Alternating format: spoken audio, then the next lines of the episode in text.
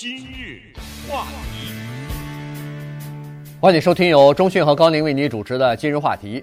自从感恩节之后呢，美国就进入了正式的购物期了哈，在圣诞节期间。那么从现在我们看到的数据来看呢，说今年啊，在这个实体店里边去呃购买东西的人呢，是一亿九千七百万，比去年增加了差不多百分之十七吧。那么同时呢，这个许多人啊，其实在实体店购物的同时，他也在网上购物啊，所以呢，呃，这个整个的花费呢，大概是每年每个人平均在今年的这个购物期间呢，花费三百二十五块钱。那么这个听上去不是很大的一个数字啊，但是实际上这是一个平均的数字。那么从这个买家和卖家呢，实际上可以了解两个问题：第一个是我们是谁，第二个是。我们想成为谁？嘿，您这玩哲学啊？对对，呃，这个话题呢非常有意思，因为既然说到购物呢，我们就先用美国一个著名的报社的编辑啊，叫做 J.L. Harbison 啊，他在一八九九年的时候呢说的一句关于购物的名言啊，这一段名言呢特别的有意思，但是很难翻译啊，因为它的原来的用词用的非常的恰当，而且非常的华丽。可是我们也做了一个努力啊。我们就把它翻译成这样，就是说，购物乃是一个永不休止的寻求可望而不可及，但一旦及又不忘的过程。说说说人话，说人话，说人话。对，因为这个“望”这个字是英文，像英文的 “want”，嗯，对不对？对，想要。哎，说 哇，你这概括的好，说人话。呃，说人话的意思就是购物啊，就是一个永远不休止的想寻求一个我得不到的东西。对，但是我一旦得到了它，我就不要了，不想要它了。对。然后又去找那个得不到的东西，又去找那得不到的东西，这个就是一种，所以它叫做永不休止嘛。对，就是没有头的一个、嗯、没有尽头的这么一个循环啊，永远找一个，或者是想要一个我要，但是到手以后就扔掉了。这个有点像什么呢？呃，像 男女像男女关系，呃，男女朋友。呃，这是你的经验啊。呃，好，那么今天呢，我们就从购物这个事儿呢，就来聊一下，它实际上是和。美国的社会变迁是紧密相关的哈，从这个一八几几年的百货公司的出现，从一八几几年的这个分期付款的出现，逐渐的，人们啊，在购物这个频道上呢，呃，在购物的这个问题上啊，它不光是一个休闲呃消遣，同时呢，它还体现了自己的价值，同时还体现了这个社会的公平性和社会的叫做平等性啊，所以呢。呃，这个其实话题这么一说呢，其实蛮有意思的。现在我们都还不知道哈，就是说，在一八四六年啊，在美国出现的第一家大型的干货店，这个是由一个哥们儿啊，叫 A.T. Stewart，嗯，斯图亚特先生。哎，斯图亚特，他是爱尔兰的一个移民啊。然后呢，他在纽约一八四六年开设了第一个大型的干货店啊。这个是当时在。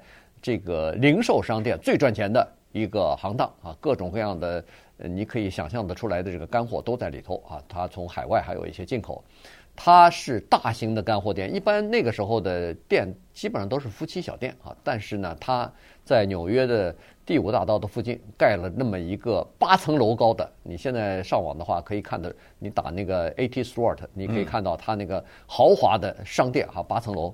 然后呢，它做了两个。革命性的改革，第一个就是取消了叫做柜台，客人进去以后，你看到什么商品，你直接可以看，你可以拿起来，你可以捏一下，可以摸一下，你可以观赏它啊，然后再到服务台去交钱啊，这是第一个呃非常革命性的一个做法。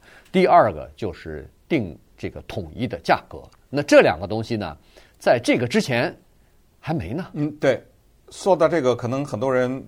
不太记得了啊，像我和高宁这一代人呢，非常清楚的记得，在我们成长的过程当中，曾经有这样的一个阶段，就是到商店里去买东西，是要那个店员呢在柜台后面把那个东西递给我们。对，我就印象很深的就是买书啊，过去去书店啊，从让售货员把那个书递给我，到有一天我走到北京王府井有什么。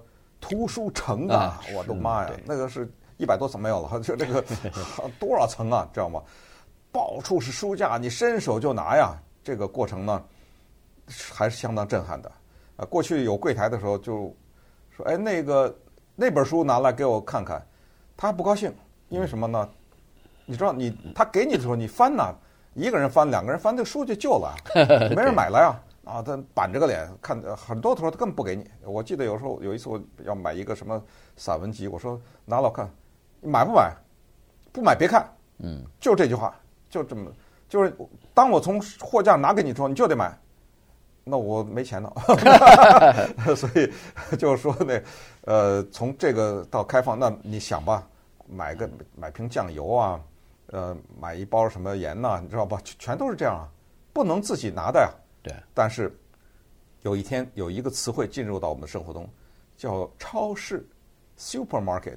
你记得这个第一次去超市吗？对，这个是蛮震撼的。真的呀啊！对，怎么我可以拿到这东西啊？嗯，那我要是放到我包里拿走了怎么办呢？对不对？对，它就这么活生生在我们有生之年发生了。对，如果你不说的话，其实这个社会变化之大哈，这个几十年的变化。你不说的话，那个还有什么？呃，到书店去，人家还拿给你书，新华书店那个我都忘记了，都还有这样的一类。不是，你不是，只是说明你不去书店而已。后来去书店基本上都是自己可以去摸了哈，自己可以去看了，所以以至于现在那个书店里边有好多书，都是外边还有一个塑料的包着的。就不让你打开。尽管如此，也是被翻得破破烂烂的。但是没问没问题啊，因为他这本书就是叫所谓样书啊。啊，对，你翻烂了，我我那边有新的呀，对不对？好了，那就是在这个美国啊，一八四六年的这个呃斯图尔城里边呢，就很多的人呢，实际上就到他那个店里头去买东西哈。这个是第一次人们尝受到了说，哦，原来购物还是可以这样子，原来购物是可以自己碰到这个。呃，这个物品、商品的啊，然后呃，可以买买过来。那个时候呢，在纽约呢，它是这样子哈，在第五大道很早以前，这个地方就变成一个比较繁繁华的商业区了。但是呢，在这个商业区呢，住的或者说是商店呢，都是属于比较高档的。那么在那个情况之下呢，有一些就是当时你想一八几几年出来工作的这些女工啊，基本上家里头都是比较贫寒的。必须要出来工作才能贴贴补家用的，一般稍微家里头过得去的哈，这个家庭女孩子是不让他们出来工作的哈。那个时候啊，不像现在男女这么平等，所以在那个时候呢，在当时的第五大道的附近那个街区呢，是有一些犹太的女工的。哎，这些犹太女工的故事，咱们等会儿讲给你。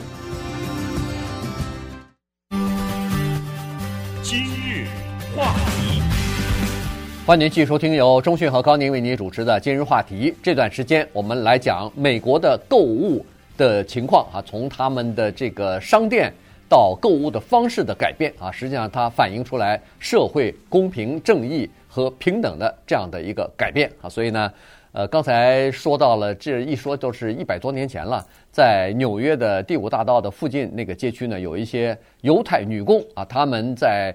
课余就是在工作之余啊，中午午餐的时候或者下班以后呢，诶，因为比较近嘛，所以他们就到那个第五大道的这些豪华的商店，他们买不起，但是在橱窗那儿站着，然后到了店里边进去稍微看一看，这样的话呢，让当地的一些高档的奢侈品的商店老板呢就感到说，这些人来了以后，把我的正常的上等社会的那些贵妇人等于是给吓跑了，人家一看。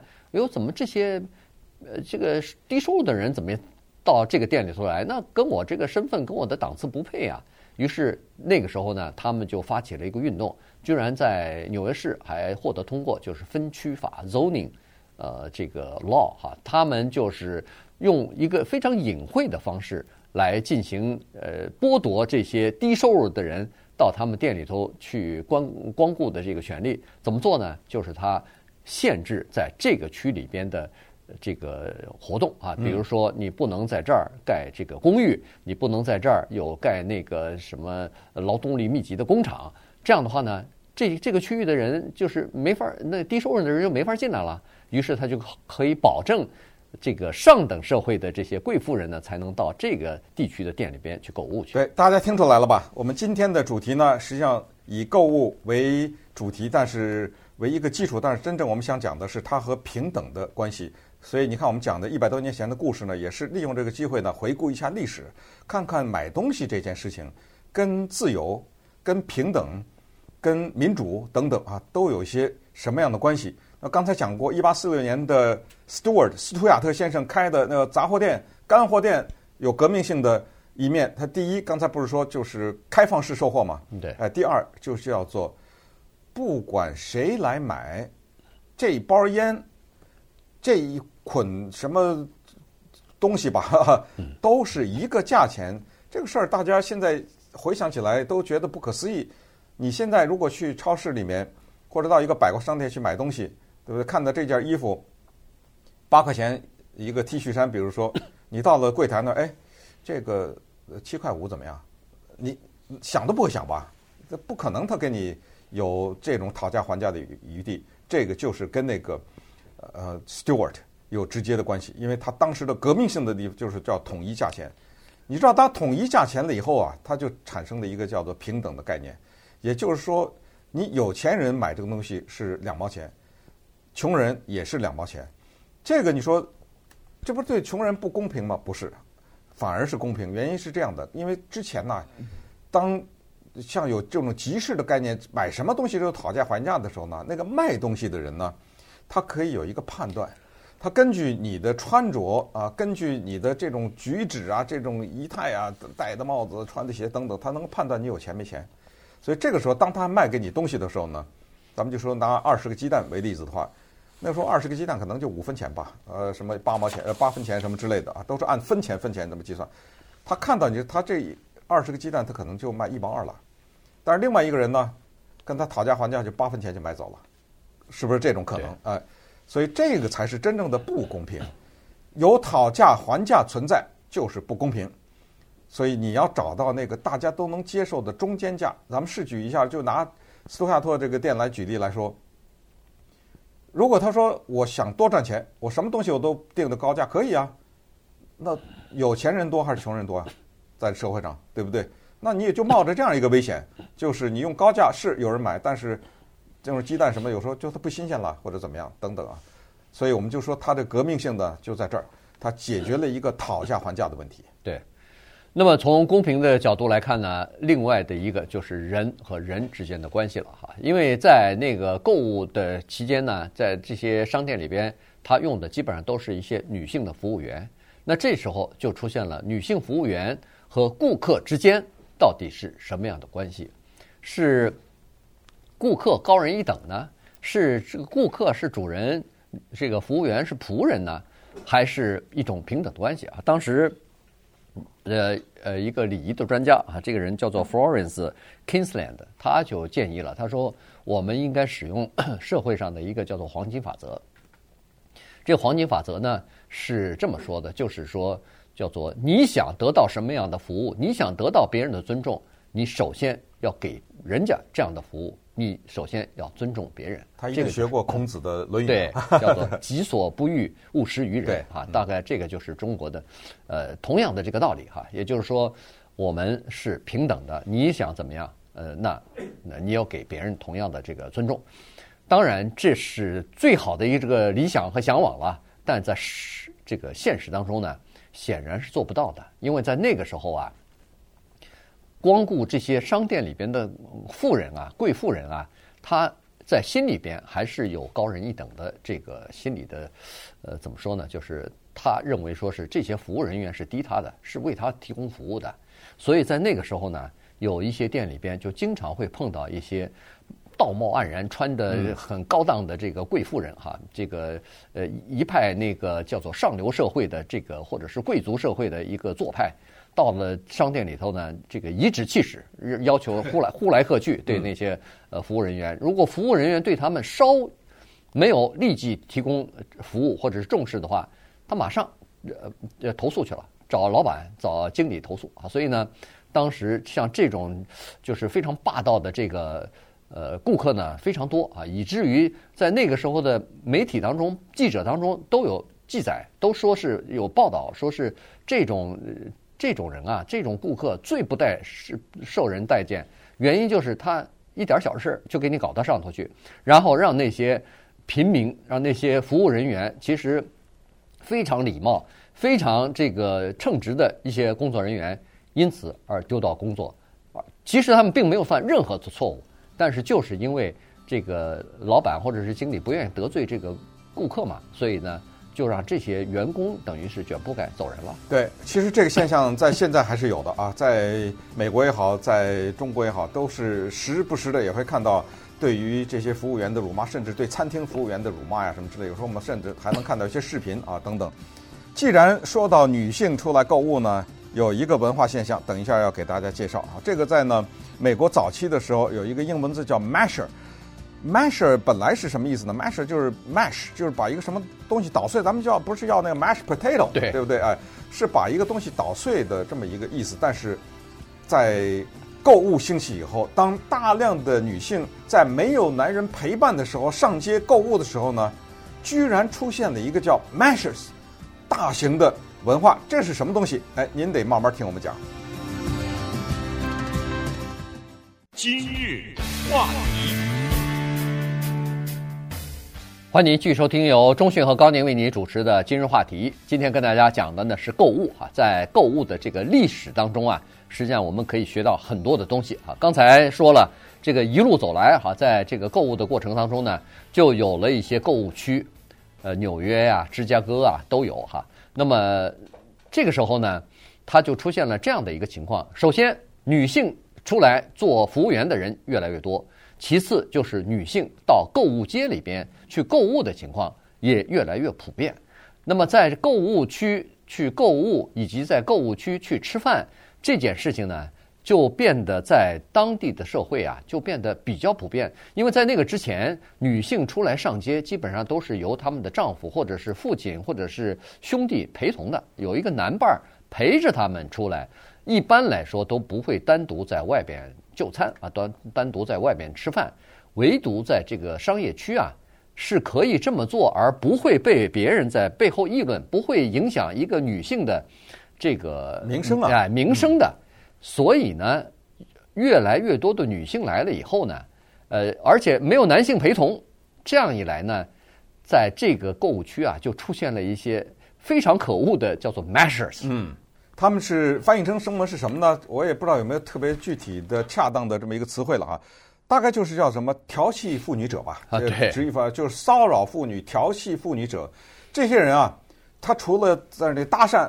哎，小姐，您这套衣服不错呀！哎，今您今天戴这帽子啊，不错啊，等等，这吹个口哨啊什么的，这种搭讪以外呢，他有的时候常常会做出更加非礼的举动，甚至叫做咸猪手啊，啊，对，触摸呀什么。还有一种更可恨的，粘在你身上了，嗯，就他看到你以后，他跟着你，没人陪吧？今天，呃，当大哥陪吧，你对不对？你走到哪儿，我就跟到哪儿。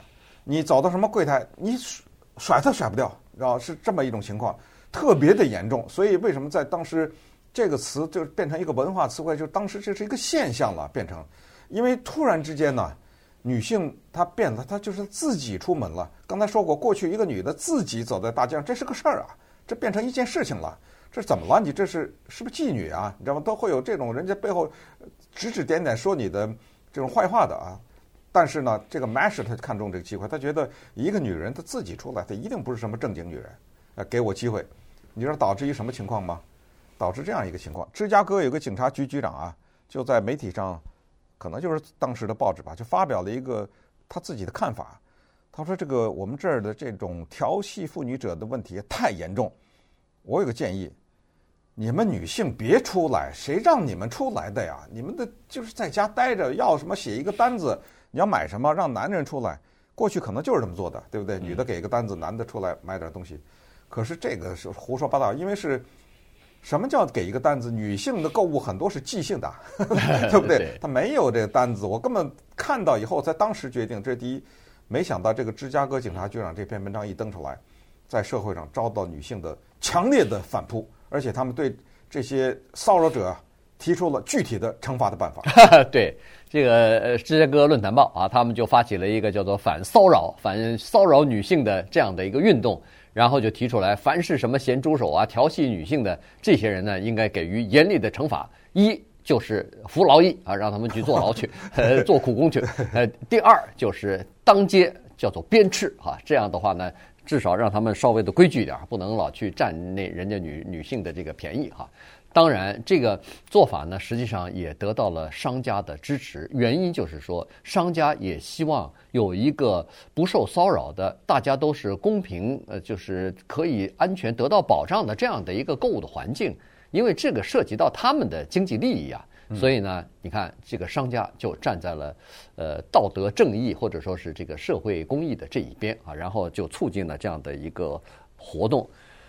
后来呢，有另外的一个老兄啊，叫做 F.W. Woolworth，他呃又在这个 Store 的呃斯提瓦托哎，这叫什么？斯图加特哎，斯图加特之后呢，他又把这个整个的叫做呃零售运动呢，又推到了一个新的高峰啊。他就开始不光是有大型的购物的这个地区啊，购物区，它有了叫做全国的连锁。变了，革命啊，革命！这是一个新的革命，而且呢，它标榜出来，它所有的东西都是五分钱，绝对不超过一毛钱的。所以有一段时间，它推出一个叫做一毛钱的金戒指，这个戒指呢，在一年之内卖了六百多万，是哎，六百多万枚，哎，对对对，呃，也就是说，有很多人他们突然发现，哎。有一些奢侈的东西，以前他们是可望不可及的东西，居然现在花一毛钱就能买到了。对，但是请注意，请特别注意，在那个年代，一毛钱是钱。现在一毛钱在地上，很多人懒得弯腰，可能都对，你知道吗？但那个时候，每小时的最低薪资什么四毛五啊，什么之类的啊，或者是什么几分钱啊，那个时候可能有一个人干活干苦力干一个月。拿个什么两块八呀，什么之类的，在这个过程当中，一毛钱呢含金量是很大的。但是尽管它含金量很大，还是不是大钱了，你知道吗？所以，Woolworths 这个连锁店呢，它意识到一个伟大的真理，就叫做薄利多销。它意识到了这个伟大的真理。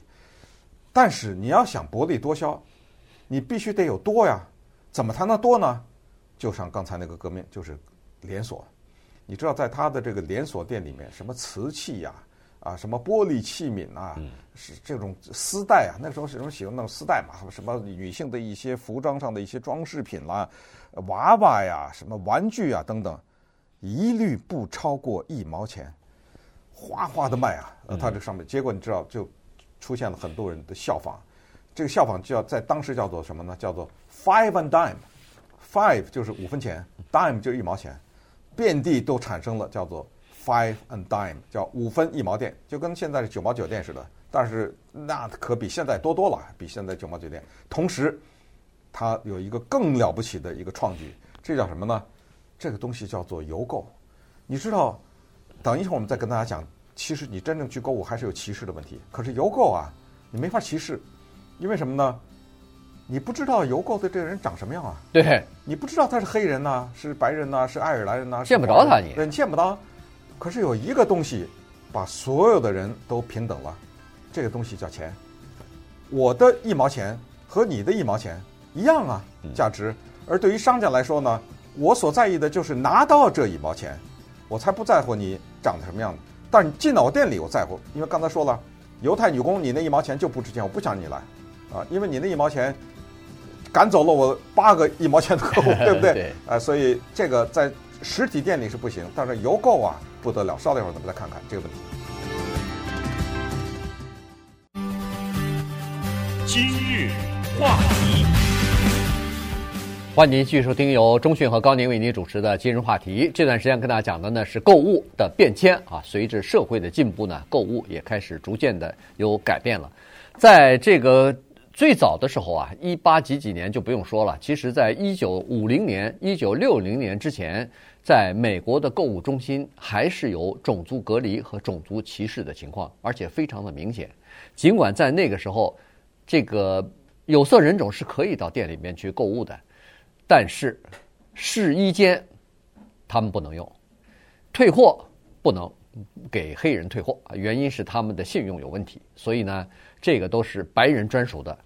买了东西以后没关系，请你立即离开，因为你要在这儿上洗手间的话，你必须要上那个有色人种的洗手间啊，和白人是分开来的，不在一起的。最明显的是那个呃，这个购物区啊，就是购物的中心啊什么的，它有商业街啊什么的，它有一些这个餐馆，有一些提供呃快餐啊饮食的这个地方，在这个地方呢，呃，他们管它叫叫 lunch counter 哈。对，在这个地方呢，只能白人坐，只能白人吃，黑人是不许在公共场所的时候和白人坐在一起吃吃东西的，这个是。特别明显的一个东西，结果在一九六零年二月份的时候呢，有四个南方的大学生，黑人大学生，对这个做法提出了挑战。对，一九二六零年二月份的时候呢，四个北卡罗来纳学 A N T 大学啊，他在 Greensboro 的分校的那四个大学生呢，就信步的走进了 F.W. Woolworth 这个连锁店。那刚才说的那个 Lunch Counter 啊，这个也是一个革命性的创举啊，你知道吗？就像是现在在书店旁边有什么 Starbucks 啊，有咖啡店呐，呃，很多的连家具店都卖吃的，对，知道不对？你的我们也知道我说的是哪个家具店嘛，对不对？呃，卖那个肉丸子啊，什么什么之类的，哎、呃，很多的大型的这个购物中心、百货商店啊，就我我我们旁边这百货商店就有一个店里有个卖披萨的，啊，对不对？对，干嘛呢？Food court 很多东西都有，他干嘛呀？他就是让你别走啊！是饿了这儿我就这儿吃了，对不对？因为你过去就要得回家呀，回家吃饭去或者怎么着，别回家了，我这儿便宜啊，对不对？所以这四个黑人来了以后呢，就买了些东西，牙膏啊什么之类的，然后就坐到了这个午餐柜台的前面，点个三明治或者就是小小的点个咖啡什么的，遭到拒绝。呃，那店员说干嘛？刚才等会儿等会儿干什么？呃，走走走，这儿。呃，你看那不是写着的黑人不？他说：“那你叫警察吧，你让警察找我，我不走。”可能也没叫警察啊。嗯。他行，那你不走啊？那你就坐着吧。你要什么不？我听不见啊。你跟我说话，我聋了，我就听不见了。你知道这四个黑人？OK，我就在这坐着，坐到你关店为止。第二天一开门，哎，又回来了。对。第三天、第四天，然后他们在校园里发动了一个叫做“静坐运动”。接下来就来的不是四个了。一大堆人就坐在这儿，坐地上，嗯，就不走了，就跟你抗衡。我看你到哪一天，咱们就僵持吧，看怎么样。结果这一做做了将近六个月，对，坐了半年啊，然后一直不给他们提供食物和饮料，就是呃这个地方不能呃有这个黑人有色人种来。结果到七月份的时候，终于挺不住了，这个店里边修改了政策，说是现在一律开放啊，在饮食区。现在白人、黑人都可以自由的享用了。你看，这个就是在这个购物的过程当中实现叫做平等嘛啊。对，这个因为这黑人说了一句话，后来他说：“我买牙膏的时候，我付你钱的时候，你怎么不拒绝啊？”嗯，对，你你怎么不说？哦，那钱你认识是吧？就是我买牙膏啊，买块香皂啊，什么这些钱你都收了，怎么就这怎么回事？你们这个他们管这个叫收银机啊，这个收银机还歧视啊？对不对？钱，我的一块钱跟他的一块钱不是完全等值吗？你怎么还歧视这个东西呢？所以说到这个等值呢，就最后呢，在节目结尾的时候告诉大家，就是这一个所谓的购物革命啊，它背后还含有所谓平等和民主的意义。这个用美国著名的现代派艺术家 Andy Warhol 的名言啊，咱们来结束今天的节目啊。他就说呢，当你在看电视的时候啊，手里呢可以喝一瓶可乐。当你喝这瓶可乐的时候，或这这一罐可乐的时候呢，你脑子里会想说，此时此刻坐在白宫的那个总统，他说我想喝可乐，他也喝的是这罐，对不对？嗯、对。好莱坞明星他点名了，叫伊丽莎白泰勒，他要喝可乐，他是不是也得去买一个东西叫可乐？在这个世界上，没有存在说有一种可乐是穷人的可乐，另一种可乐是富人的可乐。这个可乐一毛钱一罐，那个可乐。八十块钱一罐没有啊，一瓶可乐就把人呢变成了平等了啊！他就是让大家就觉得都是这样的。这我想到一个故事，就是多少年前呢，当 Steven Spielberg 这个著名大导演推出他《侏罗纪公园》的时候呢，美国的《时代周刊》对他有一个大型的报道，我印象非常深。当时我看到这个报道，并其实我并没有注意当中的一张照片，那张照片就是 Steven Spielberg 呢在和他的剧组的一个人是编剧还是在讨论这个，好像在聊天吧，他手里拿了一个铁罐的饮料，那上面写着什么草莓什么玩意儿啊。后来《时代周刊》要为这个事情做一个解释，为什么呢？因为太多的人来写信给《时代周刊》说他手里拿那罐是什么。对不对？我们怎么买不到？对，我我到哪里能买到？呃，言外之意就是怎么着？这是特制的，还特制的，还为他，你知道吗？所以你想，这个购物这个事儿背后有多少有意思的事情啊？